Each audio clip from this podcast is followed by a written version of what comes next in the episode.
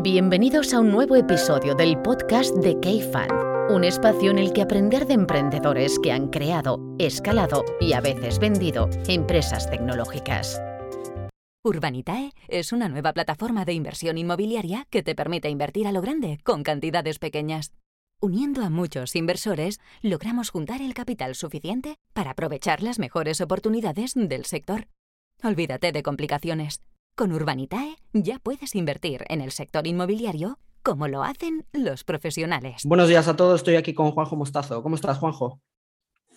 Hola, muy bien. Buenas tardes. Muchas gracias por, la invitación al programa. Nada, a ti por venir. Eh, Juanjo, como eres un hombre polifacético y no estoy seguro cómo presentarte, no sé si presentarte como part-time student, como emprendedor, como inversor, ¿cómo, ¿cómo tú ves tú hoy en día? Bueno, yo primero, antes que nada, yo creo que soy un gaditano por el mundo. Yo creo que sería la,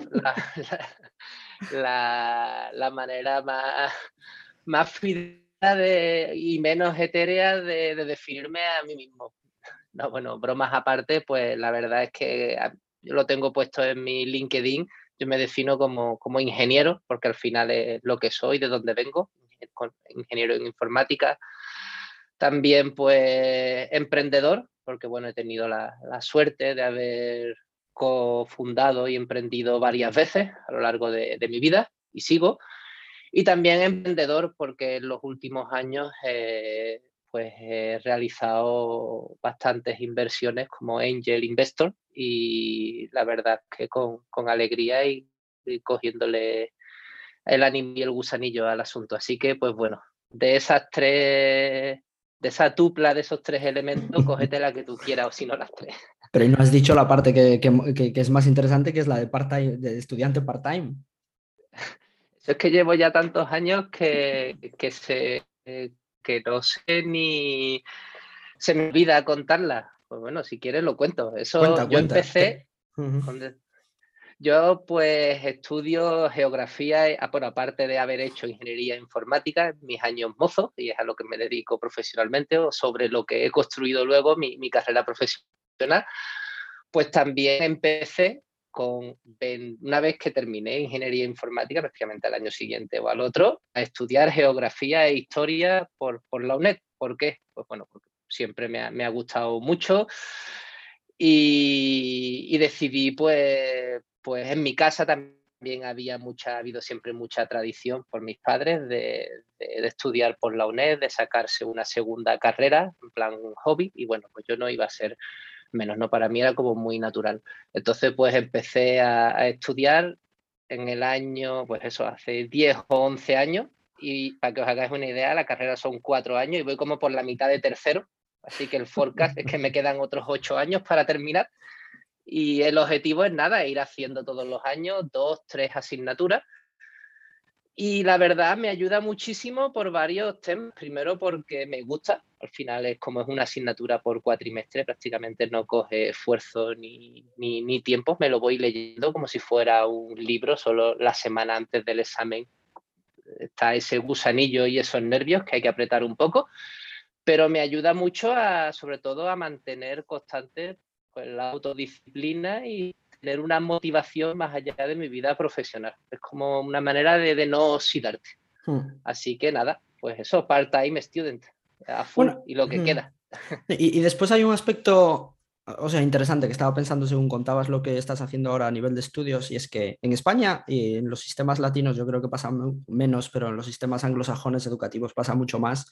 De hecho, en Estados Unidos, pues te encuentras con gente que que tiene un major o, graduado de computer science, pero a la vez tienen filosofía eh, y cosas así, que yo creo que también te da exposición a dos ámbitos que muchas veces pueden no parecer que están relacionados, pero que muchas veces acaban siendo de provecho. Justo, de hecho, ahora, ahora me cuentas tu opinión sobre este tipo de cosas de combinar disciplinas, pero justo este fin de semana o la semana pasada escuchaba una entrevista que de la que se ha hablado mucho la semana pasada de Tim Ferris con Chris Dixon y Naval Ravikant sobre todo el tema este de NFTs, Web3 y demás. Y precisamente Chris Dixon, que es un inversor muy conocido, bueno, que antes fue emprendedor y que montó varias empresas, pero que ahora es un inversor muy conocido en Andreessen Horowitz por haber invertido en Coinbase, entre otras cosas, él mismo decía que es o sea, lo que él estudió en la universidad es filosofía y es lo que iba a hacer. Eh, después mezcló con Computer Science y pasó lo que pasó. Pero es algo que pasa mucho en sistemas educativos anglosajones, sobre todo en Estados Unidos e Inglaterra, pero que aquí pasa menos, esa, esa combinación de disciplinas que aparentemente no tienen relación.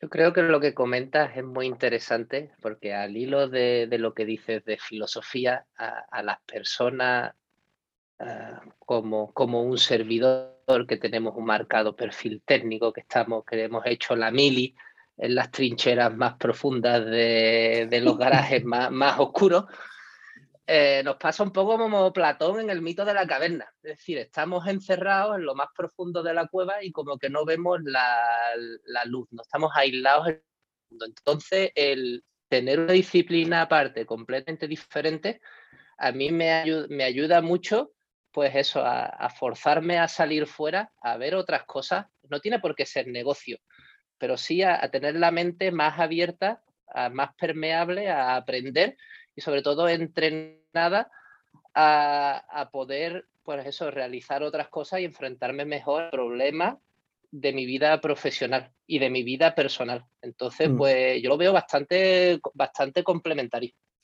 A mí personalmente, pues me ayuda bastante.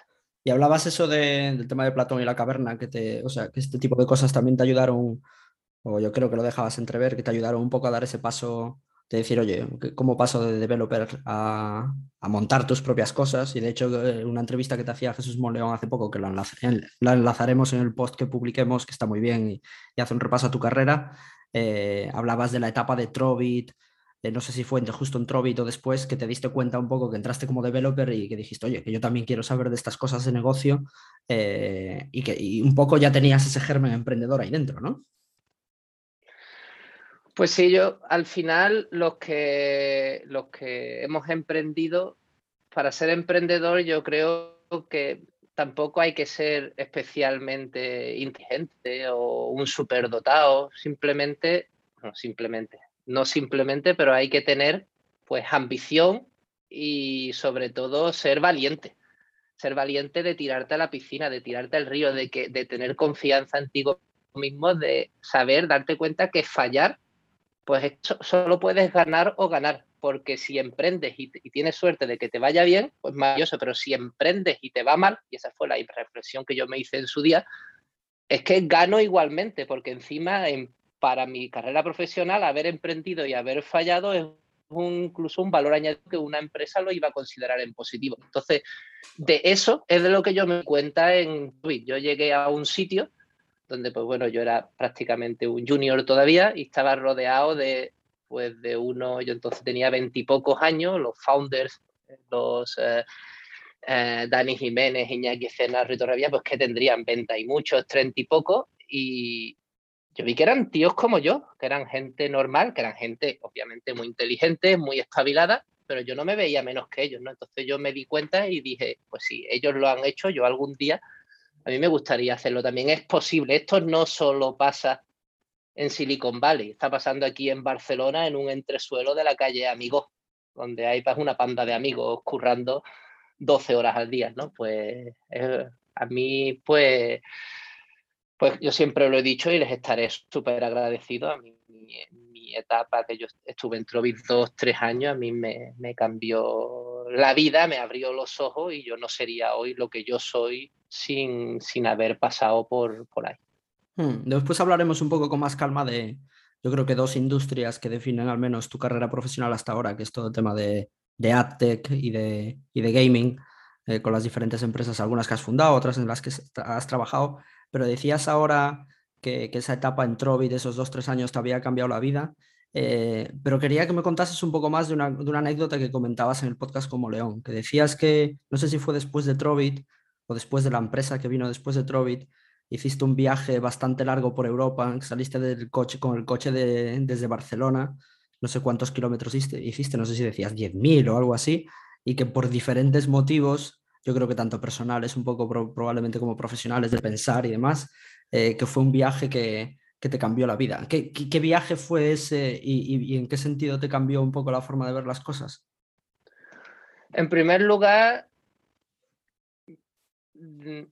empecé a trabajar muy pronto porque terminé la carrera muy pronto, básicamente porque desde muy temprano eh, la, ambición eh, no me dejaba respirar y yo pues quería estudiar, terminar pronto para empezar a trabajar pronto. Yo sentía que estaban pasando cosas en el mundo y yo quería pues, pues conseguirlas, quería llegar, ¿no?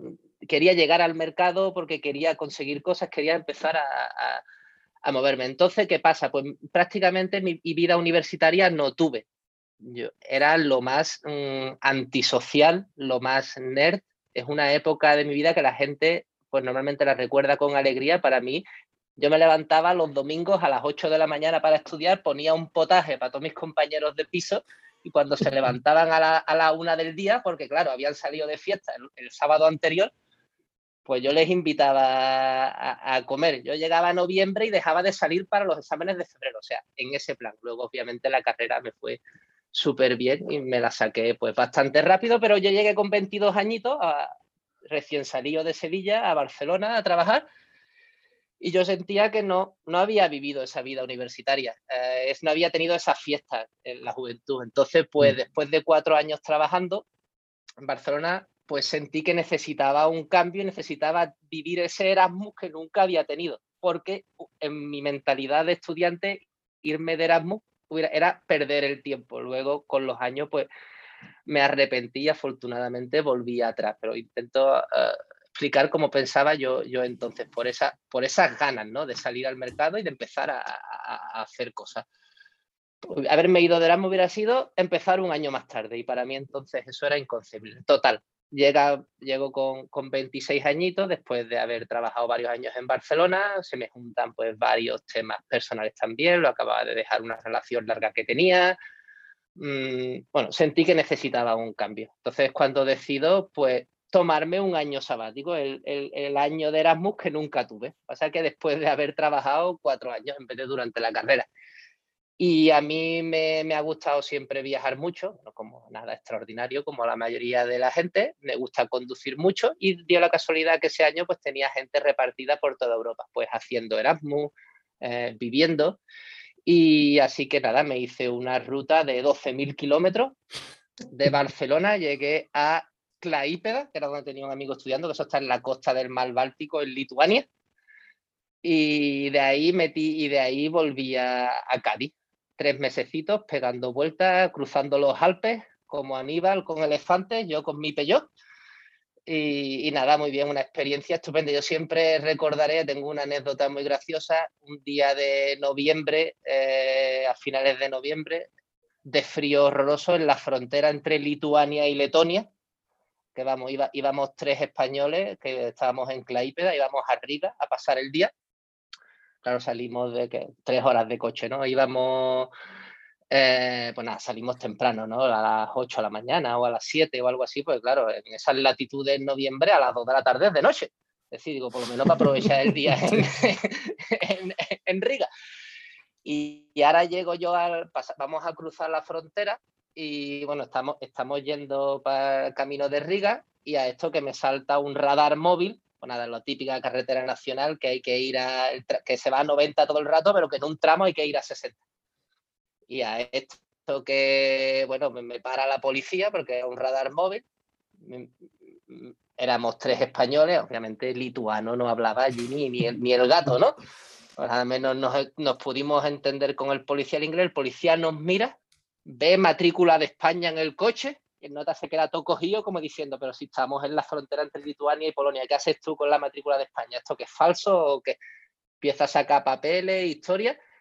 Y cuando, pues nada, empezando a hablar con él, le decimos que somos andaluces, que éramos todos. Al hombre se le cambia la cara, dice, yo soy muy fan, yo veraneo en Marbella, Andalucía es lo mejor. Y, dice, anda, anda, tirad para adelante y, y que esto no se vuelva a repetir. Al final ni me multaron ni nada. Con lo cual, nada, orgullo andaluz patrio. Nunca ser andaluz fue tan útil, sí, señor, en el extranjero. Y, pues si no me equivoco, o sea, a nivel personal, creo que no sé si lo comentabas en el podcast, creo, ¿eh? ¿eh? también fue el viaje en el que conociste a tu mujer. Sí, pues la conocí en, uno de los múltiples sitios que me quedé, en, Alemania, en la ciudad de Dresden, que paradojas de la vida hoy en día es donde resido. Diez años después, pues nada, me quedo a, dormir en, la ciudad de Dresden, hice couchsurfing, que bueno, para el que no lo conozca, pues es un, sistema en el que puedes viajar por, por, Europa o por el mundo quedándote en casas de desconocidos que te ofrecen su sofá.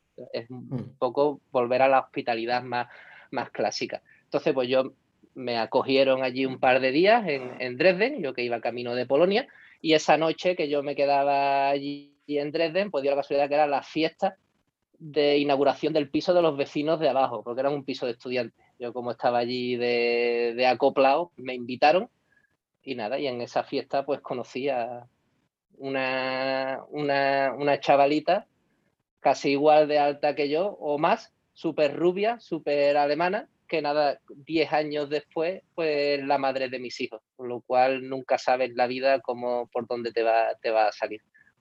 Un viaje de provecho, sí señor. Viaje de, pero vamos, con anécdotas de provecho y que me cambió la vida pues, a nivel pues, personal, pero también profesional, porque esa relación o conocer a esa persona que yo en ese momento no me podía imaginar, primero que iba a desarrollar, desembocar en una relación y luego en mi mujer y luego en la madre de mis hijos, pues me hizo empezar esa relación a distancia y acabar en Berlín un año después, eh, trabajando como, como, programador, siguiendo mi carrera profesional después de ese año sabático, pero que allí en Berlín fue donde conocí luego en, esa empresa de Berlín a los que luego serían mis partners con los que emprendí juntos ya en, en Francia. Esos son los partners con los que montaste Bitmotion, ¿no? Correcto. Era, pues para, parece un chiste, pues se juntan un gaditano, un indio y un francés en Berlín. ¿Y qué es lo que hace? Pues se van a montar una startup a París. Pues así como el chiste, esa fue nuestra historia. nos juntamos, un, allí en el sitio en el que estamos, no, nos conocimos, yo tenía un perfil muy, muy técnico, mi, mi socio Abhishek, pues un perfil muy de operaciones y el, y mi otro socio Daniel, francés, un perfil muy de ventas, éramos pues el, equipo perfecto, nos compenetramos muy bien, teníamos ideas, nos cortaron las alas en la empresa en la que estábamos, hmm. entonces pues decidimos salirnos y montarlo por nuestra cuenta. Y no nos quedamos en Berlín porque vosotros que estáis en, en capital riesgo, eh, la industria lo sabéis bien, en los alemanes pues los VC alemanes pues son digamos un poco especiales en el sentido de que pues es casi imposible que te inviertan en tu proyecto si no eres alemán. Por lo menos ahora no lo sé. Yo creo que ahora ha cambiado eso. Sí, sí. Hace siete o ocho años hubiera sido imposible. Entonces, pues nos fuimos a Francia porque el ecosistema también estaba, eh, estaba bien en, en París, teníamos relativo acceso a talento, los, aunque París sea una ciudad cara, los precios de, talento tecnológico eran más baratos que en Berlín, donde había mucha, mucha competencia, sorpresivamente, y sobre todo por network de mi socio y por potencial acceso a inversión, pues lo hubiéramos tenido mucho más fácil. Así que mm. por ese motivo, pues no, nos mudamos a París y empezamos Bitmotion allí en, en París. Mm, para la gente que no lo sepa, y vuelvo a insistir, yo creo que tiene sentido que, las personas interesadas en conocer tu carrera más al detalle, la carrera profesional que se escucha en la entrevista como León, pero Bitmotion, que era una empresa de AdTech, eh, que no sé las cifras exactas, pero que yo creo que tú la definías en un email que intercambiamos como, bueno, lo tengo por aquí delante, como proyecto oportunidad, pero vaya proyecto oportunidad que en pocos años empezasteis a facturar casi varias decenas de millones, incluso EBITDAs también súper, súper importantes que ya les gustaría a muchos proyectos. Pues sí, eh, nosotros en, Berlín eh, tuvimos la suerte de, entrar en un proyecto de la industria de AdTech en temas de mobile marketing, que en ese momento fue, estamos hablamos del año 2012-2013, era un poco el, boom, lo que es el gaming hoy o la fintech hace un par de años o tres. Había como mucho, mucho hype y era, todo el mundo quería estar ahí. Y y nada, pues allí en Berlín tuvimos la ocasión de, coger mucha experiencia, de construir una network muy importante y sobre todo lo que más nos chirriaba era que la plataforma que usábamos para centralizar todas nuestras operaciones pues era un CRM de un third party que primero era carísimo y era malísimo. Entonces nuestra idea de startup es vamos a montar esto nosotros mismos a la décima parte de precio y ofreciendo el triple de, de, features ¿no? que no tiene. Ese fue un poco el germen de, de Bitmotion, que ese trading desk que montamos, esa plataforma tecnológica de gestión de, publicidad para campañas en dispositivos móviles, muy enfocadas a in-app mobile marketing, que es mostrar publicidad de aplicaciones dentro de otras aplicaciones. Eso hoy en día es casi inexistente porque casi todos los budgets pues, se han ido a, a los Big Five, ¿no? Facebook, a Google o tal, pero entonces el mercado estaba más, competido y había una muy buena oportunidad ahí. Entonces pues, nos montamos esa, esa, esa plataforma, nos construimos esa plataforma que nuestra principal objetivo, idea inicial era venderla como un SaaS. Eso no funcionó, no traccionó tanto, aunque tuvimos varios clientes, pero sí que montamos nuestra propia agencia sobre ese producto nuestro interno, sobre ese SaaS que tuvimos y el hecho de, y ahí nos encontramos la tormenta perfecta, de tener buena network, de tener buenos contactos y tener un producto que, que se ponía como un guante sobre todas nuestras necesidades. Y ahí pues mezclando pues mucho machine learning, mucho tratamiento de datos, muchas recomendaciones sobre cómo optimizar campañas, cómo no malgastar tráfico, pues conseguimos dar con la tecla y coger una palanca que nos permitía pues tener muy, muy buenos márgenes eh, sobre nuestras operaciones, teniendo en cuenta que nuestros clientes pues eran eh, peces grandes en la industria, que encima estaban muy contentos, éramos capaces de llevarle eh, buenos usuarios que, que, que, traccionaban y que muy bien con, su, con sus aplicaciones, encima estaban contentos y cada vez nos pedían más budget. Entonces, pues el, esa, ese cúmulo de circunstancias hizo que la empresa, pues, pues tuvimos dos, tres años, cuatro muy, muy buenos. Lo que pasa, y digo que es un proyecto oportunidad, porque eso era muy difícil de escalar, porque al final había pocos clientes en la industria que se pudieran eh, permitir ese tipo de budgets, que eran los que a nosotros nos interesaban. Y, y con los años vimos que ese tipo de cliente con ese tipo de perfil cada vez ponían más dinero en otro tipo de campaña, en otro tipo de canales como Facebook, Google y tal. Con lo cual esa oportunidad del in-app mobile marketing, que fue lo que supimos hacer bien y optimizar, pues cada mes pues era, era más residual. Así que fue cuando decidimos pues hacer este pivote y montar pues el otro proyecto del que soy emprendedor, que es Homa Games. Bueno, pero lo, aprovechasteis la oportunidad, ordeñasteis la vaca, como quien dice, durante el tiempo que pudisteis. Y, de hecho, una de las cosas, eh, que tú esto obviamente lo sabes mucho mejor que yo como insider, eh, pero una de las cosas que tiene el sector AdTech, que muchas veces desde fuera, o sea, hay muchas partes móviles que tienen que encajar y es un sector un tanto complejo, no es como entender un modelo SaaS de, yo qué sé, pues un SaaS usas cualquiera, pero una de las cosas buenas que tiene, que tiene o muchas empresas AdTech es que los márgenes, una vez que das con la tecla, son muy, muy, muy buenos. Suelen ser muy buenos. Bueno, solo hay, solo hay que ver el PNL de Google, por ejemplo. Pues sí, nosotros tuvimos nuestra oportunidad. La única pena que tenemos es no haber empezado antes, pero y no haber dado el salto antes. Ahí perdimos como seis meses, un año en, en Berlín eh, donde ya íbamos barruntando la idea de emprender, pero no nos atrevíamos, pero bueno, al final empezamos, no fue bien, pero ya vimos que llegaba un momento que cada vez era más difícil, sobre todo llegar a esos clientes, a esos budgets, sobre todo porque eh, en, ya quizás entro muy técnico, pero en mobile app marketing hay muy poca información para optimizar. Tú sabes, al final tienes un identificador de usuario que, incluso Apple se lo acaba de cargar ahora. Ahora hablamos de sabes, eso. Mm.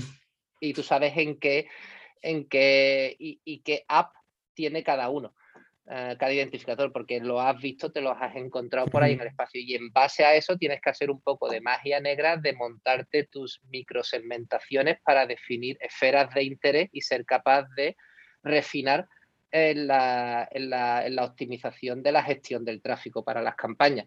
Es decir, todo el mundo en mobile ad marketing y a la que seas tuerto, eres el rey. Pues eso nos pasó a nosotros, ¿no? Mm. conseguimos ser tuertos. ¿Qué pasa? Luego llega Facebook, que con los años cada vez ha ido a más, o Snap, que tiene datos que si sabe, tiene información súper precisa del usuario. Entonces es capaz de ofrecerle al anunciante pues mucha más segmentación y mucha mejor conversión, mucho mejor el TV. Entonces, pues con los mm. años la evolución es que esos grandes anunciantes se han ido cada vez más a esas grandes plataformas, pues son los que tienen más datos y nosotros no podíamos competir con ellos en calidad. Mm. Oye, Juanjo, y después de Bitmotion, como decías tú, cambiasteis, bueno, aprovechasteis la oportunidad, os pasasteis a, a Homa Games, que es, entiendo que entre la intersección entre AdTech y gaming, eh, y que es una empresa pues, que hicisteis una SID potente, una serie A anunciada recientemente, yo no, recuerdo cuánto era la serie A, de, bueno, de bastante, de 50 millones, ¿no? Algo por el estilo. Eh, eh, sin entrar ahí en detalle en lo que hacéis en Goma Games, pero teniendo en cuenta toda tu trayectoria relacionada con AdTech, desde, incluso desde los, desde los tiempos de Trovit, ¿cómo ves tú la evolución del sector y más desde el punto de vista probablemente de inversores o emprendedores que nos están escuchando? ¿Qué oportunidades crees tú que pueden seguir existiendo, que se pueden estar creando? Algo que está en boca de todos, bueno, de la gente que pueda seguir un poco el sector AdTech, y medio lo mencionabas tú ahora, es todo lo que se está hablando del fin de las cookies, todo lo que se está hablando del tema de Apple con IDFA y de, eh, y bueno, y los últimos resultados trimestrales, pues de Snap, a Roku, a muchas empresas que dependen de AdTech, eh, pues han pegado una castaña. Parece que por eso, aunque pueda haber otros motivos. ¿Qué oportunidades crees tú que siguen existiendo en, en o que pueden aparecer en, los próximos próximamente? Pues esa es la pregunta del millón. Si lo supiera, no estaría aquí hablando contigo y estaría montando algo. Eh, no lo sé, la verdad. Yo la eh, estoy muy, muy descorazonado con Aztec porque es la lucha de David contra Goliat donde Goliath se está imponiendo. Es eh, imposible competir con un, con un Snap, con un Facebook, con un Google, porque la información es poder y son los que tienen más y mejores datos sobre los usuarios, los que son capaces de crear mejores cadenas de segmentación y los anunciantes se, van a ellos, como, como, es lógico. Entonces, pues no, no, lo veo claro con el tema de, de Actec. Yo no emprendería en Atec ahora, me parece que tuvo su momento, fue una buena oportunidad, pero está, está complicada la, cosa, la cosa ahora. Nosotros en Homa Games lo que sí intentamos fue aprovechar todo ese bagaje y ese conocimiento, esa experiencia que traíamos del mundo de Actec y llevarlo a otro sector que entonces estaba empezando y que hoy en, y que había mucho boom, que era el tema del gaming. Es decir, nosotros vimos que había muchos desarrolladores de videojuegos que eran muy buenos haciendo juegos, muchos estudios indies, tal, pero que eran muy malos monetizando esos juegos. Entonces, pues, el modelo de Homa Games eh, eh, es muy simple. Es voy a tú eres muy bueno haciendo juegos, yo soy muy bueno haciendo que tú ganes dinero con tu juego, pues soy capaz de captar usuarios baratos que conviertan y moneticen, pues vamos a hacer un partnership y vamos a asociarnos. Y esa fue la, idea germen de Homa Games. Había un player en, Francia, que hoy en día es el líder del sector, que sigue siendo, que es un unicornio, se llama Voodoo, eh, que hacía algo similar y bueno, inspirándonos en ello, pues monta y con nuestro conocimiento de Acter y sobre todo la experiencia de, de poder sacar valor al negocio partiendo de, los datos, ser muy data driven, pues, pues montamos, montamos Homa Games y a día de hoy em, empezamos la empresa, pues los socios fundadores, la verdad que pusimos bastante capital, porque cuando hicimos la transformación, el pivote de, de Bitmotion a Homa Games, creo que como 30 empleados, pues nos cambiamos, pero de un día para otro, de decir, venga, lo dejamos esto y vamos a enfocarnos en lo otro, all que salga el sol por antequeras aquí.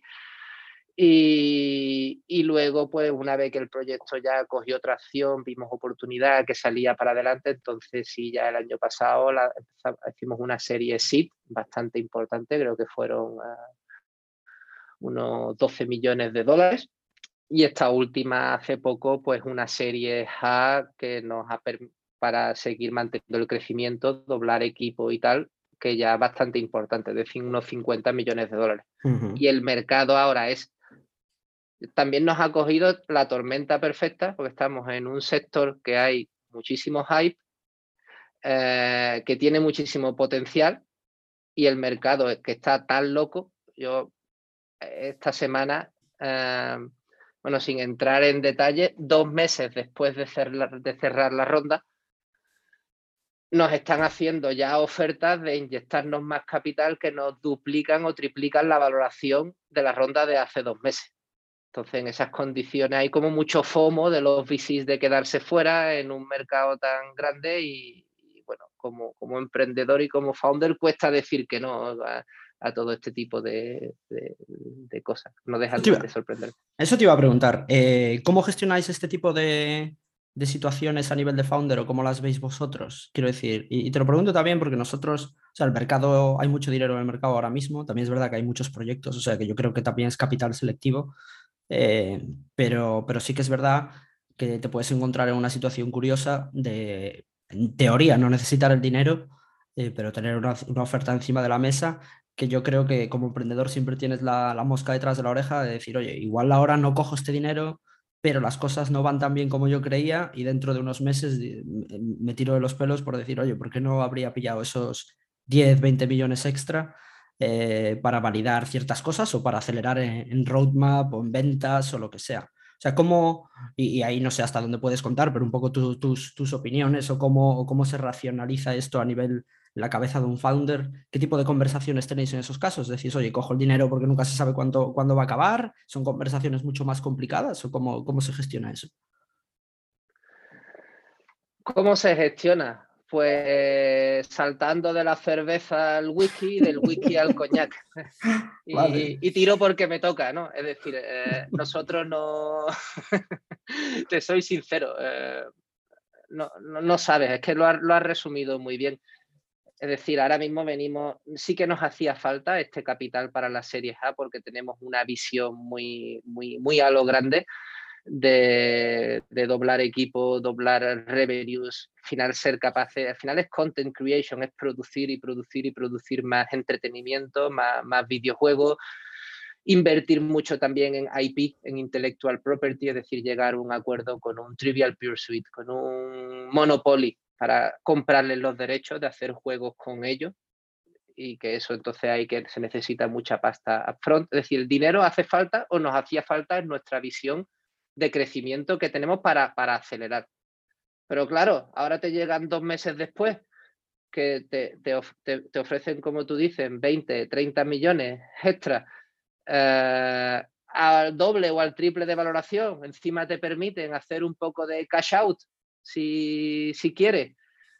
Tú al final ahí te ponen entre la espada y la pared. Es una cuestión de coste de oportunidad, de riesgo, de beneficio. El dinero no te hace falta, pero ¿y si te hace falta mañana? Todos sabemos que lo que está pasando en el mundo del VC, esto es una fiesta, está sonando la música, cuando se acabe de sonar la música y haya que sentarse, a que es el último que se queda sin silla. Entonces, pues lo pones todo en la mesa y, y, no sabes cómo lo gestiona. Pues eso, vuelvo de la cerveza al whisky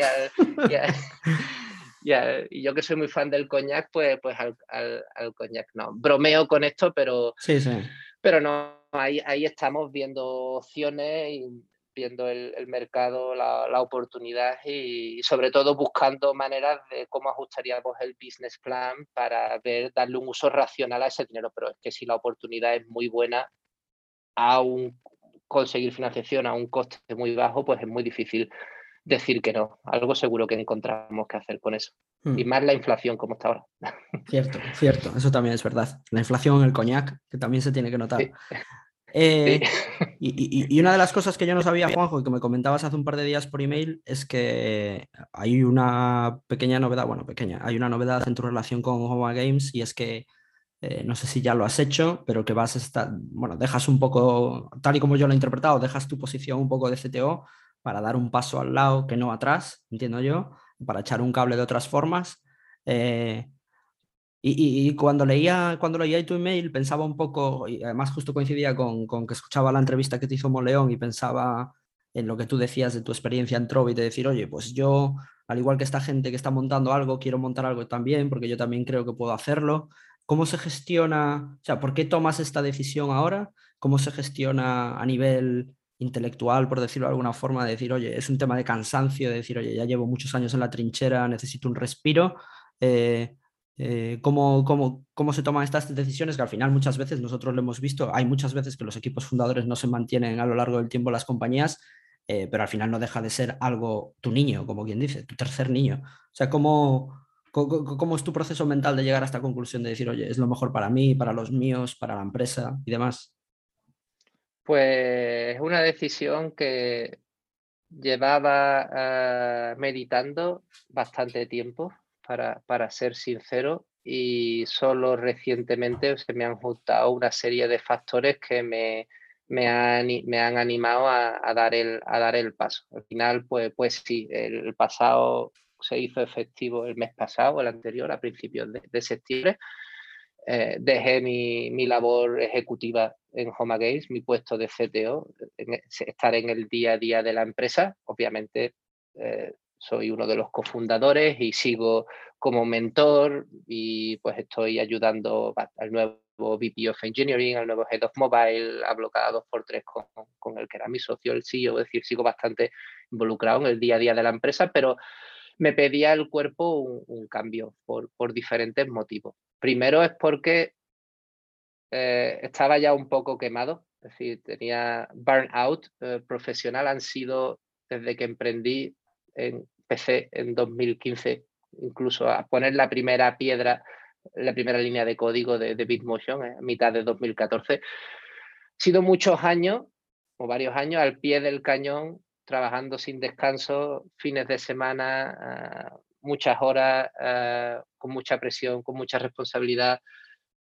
que, no le voy a contar a lo de cualquier emprendedor. Entonces tenía ese, desgaste ah, acumulado que estaba cansado, por decirlo de alguna manera, de que me apetecía pues, poner el freno y, descansar un poco, tomarme otra vez otro año sabático, como el que me tomé en su día después de que hablábamos del viaje anteriormente.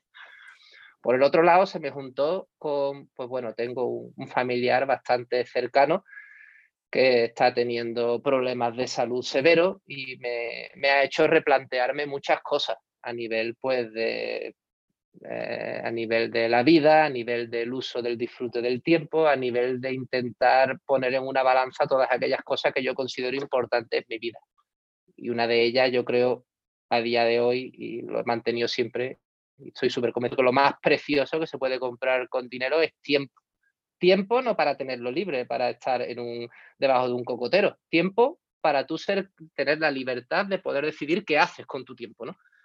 Entonces, pues si lo quieres tener libre o quieres trabajar, pues no tener ese, ese, agobio de tener que trabajar para, para vivir. Entonces, pues e, esta enfermedad de esta persona cercana pues me ha hecho replantearme muchas, muchas cosas a nivel personal también en, en Homa Games, pues yo sentía que yo no soy o he dejado de ser la persona adecuada para acompañar y liderar la parte técnica que requiere Homa Games para el futuro. Si la compañía ya son más de 100 empleados con vistas a ser 200 en un año y, al final lo pongo en mi, en mi, Twitter y es muy cierto, yo soy ingeniero, emprendedor, inversor, además en ese orden por lo menos así me, considero. Yo soy un CTO, me gusta de, de startup de, de, garaje, me gusta la acción, me gusta el barro, me gusta las trincheras, me gusta crear, empezar proyectos. Y yo sentía que lo que estaba haciendo, lo que llevaba ya haciendo últimamente, ya desde hace bastante tiempo, pues prácticamente no era eso, sino pues hacer una labor de VP of Engineering o, CTO a un más alto nivel. Que bueno, que hacía mi trabajo y daba mi 200%, pero tampoco me motivaba ni me llenaba como, como, pues, como, como lo que hacía antes, ¿no? Entonces, a nivel, pues, eso no... He pensado que es mejor dar un paso al lado y dejar que entre un compañero que sea que, que sea que lleve y lidere el equipo técnico al, siguiente nivel, porque yo carezco de esa motivación necesaria a largo plazo para, para, estar ahí. Y finalmente, pues una cosa que quizás es un poco controversial, pero yo considero que pues ya he, eh, he conseguido mis objetivos. Es decir, hay diferentes tipos de emprendedores. Yo, está mi, ¿cómo, lo explico? desde que yo empecé a trabajar, a emprender, yo me puse un objetivo. Para mí emprender, yo no tengo la visión de quiero construir algo, de querer cambiar el mundo o de querer hacer algo que tenga un impacto. Yo quizás he tenido una visión más pragmática y mi objetivo para mí emprender ha sido siempre el camino más corto, muy difícil, pero el más probable, viniendo de una familia de, clase media, pues he tenido una educación maravillosa, pero sin eh, tener un entorno de un nivel socioeconómico alto, el camino quizás más probable, más probable para pues, conseguir obtener la libertad financiera, para poder comprar mi tiempo. Entonces, pues he tenido la suerte o la, ambición o, la valentía, llamémoslo como quiera, o un conjunto de cosas de ya eso, pues lo, he logrado.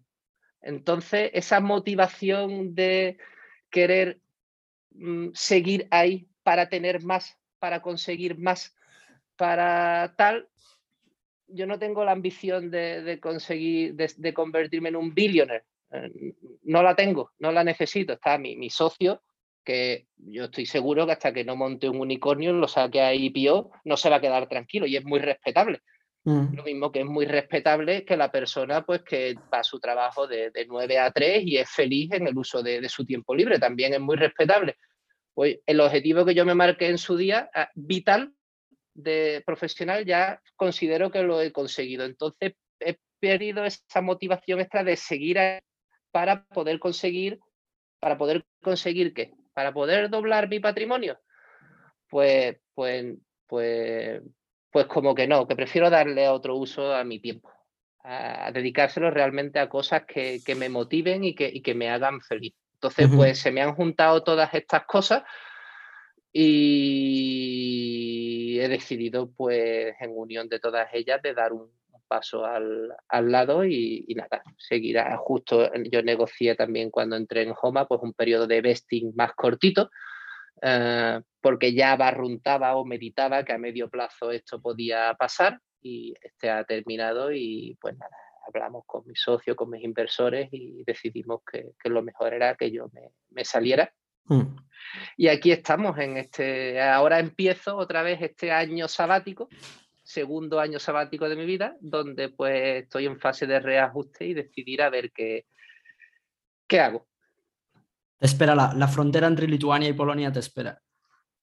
Sí, esta vez con el coronavirus va a ser complicado, pero, pero bueno, en algún sitio seguro que me quiero. Yo, o sea, yo creo que es, y, y, y, como vamos faltos de tiempo y nos quedan otras muchas cosas por hablar que yo creo que vamos a dejar para, para un podcast, incluso lo podemos grabar en las próximas semanas porque me gustaría tocar contigo toda la parte de Business Angel porque haces eso, cómo te involucras y demás. Eh, pero antes de entrar a las preguntas habituales de, para, para terminar el podcast, o sea, a mí sí que me parece un mensaje bastante interesante que enviar, porque de hecho, o sea, una, como dice el refrán, no hay mal que por bien no venga. Y yo creo que estas cosas es mucho mejor que te ocurran pues, cuando tienes 35 años que, que te ocurran cuando tienes 55, porque tienes mucho más por delante para... Yo creo que más o menos todos o mucha gente que, que yo puedo conocer o que conocemos todos, pues ha tenido algún momento de esto, de que, que muchas veces vienen por cosas malas, enfermedades y demás, que dices tú, oye, que, que igual esto no dura tanto, y, no lo puedo disfrutar tanto.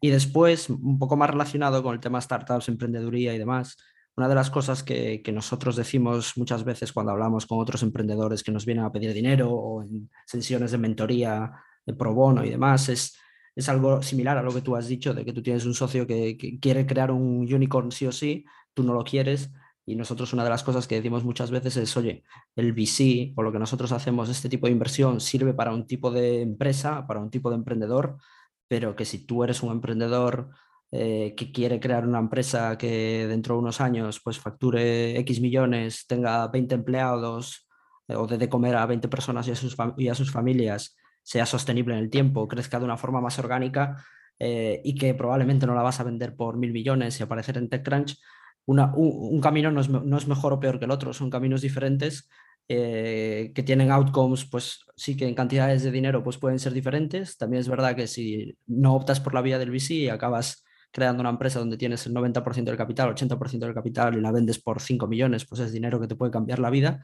Eh, pero, pero eso, es, o sea, me hace gracia que, que, surja esto hoy, porque justo ayer teníamos o tenía yo una sesión con unos alumnos de SADE que, claro, te, te, pregunta mucho sobre unicornios, sobre cómo entrar en VC, sobre cómo funciona esta industria.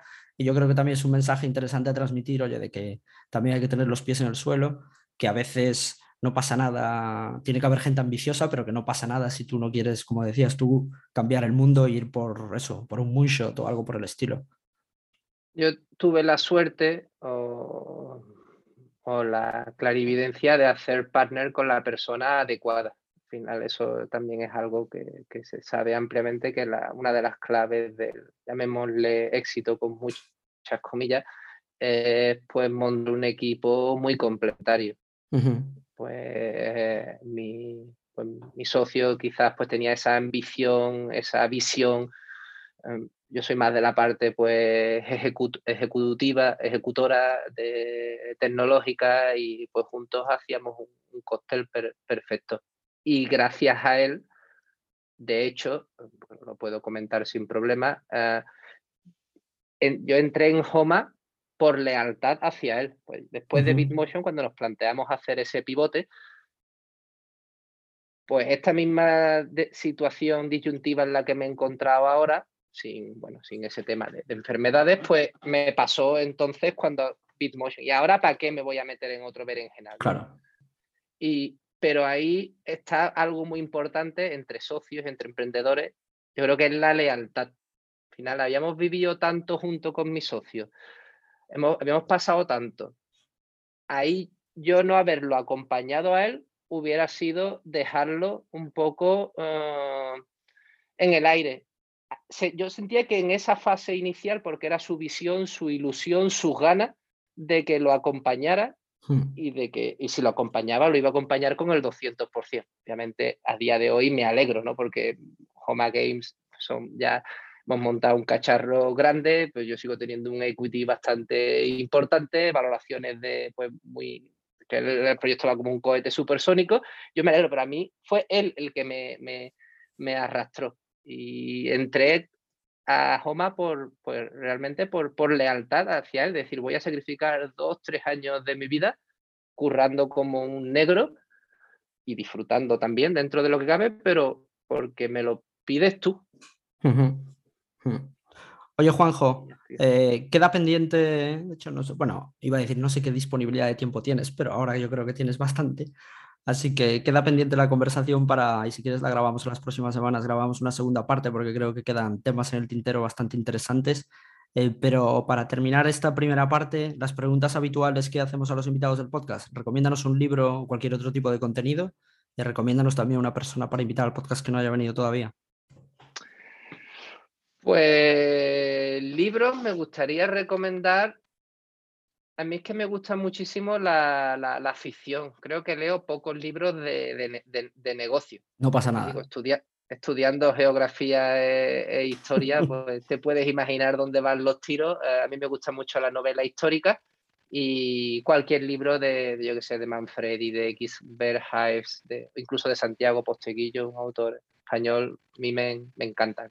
Pero bueno, por un más de, más de negocio, pues mira, recomiendo un, libro que me recomendó uh, Mark Sturlesel, que hoy es CTO de, de Lifeful y antiguo Trovit, antiguo compañero mío, para, se llama Venture Deals de Brad Feld y Jason Mendelssohn, creo que es bastante conocido el libro, donde por primera vez he conseguido comprender qué es la liquidación preferente.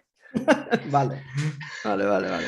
Para que os hagáis una idea, es un poco VCs for Dummies. Sí, sí. Venture Capital for Dummies, pero es una, muy fácil de leer con ejemplos y yo creo que es bastante, bastante interesante pues tenerlo como guía para todo aquel que sea business angel, que se esté iniciando o que quiera comprender un poco cómo funciona la industria de Venture Capital.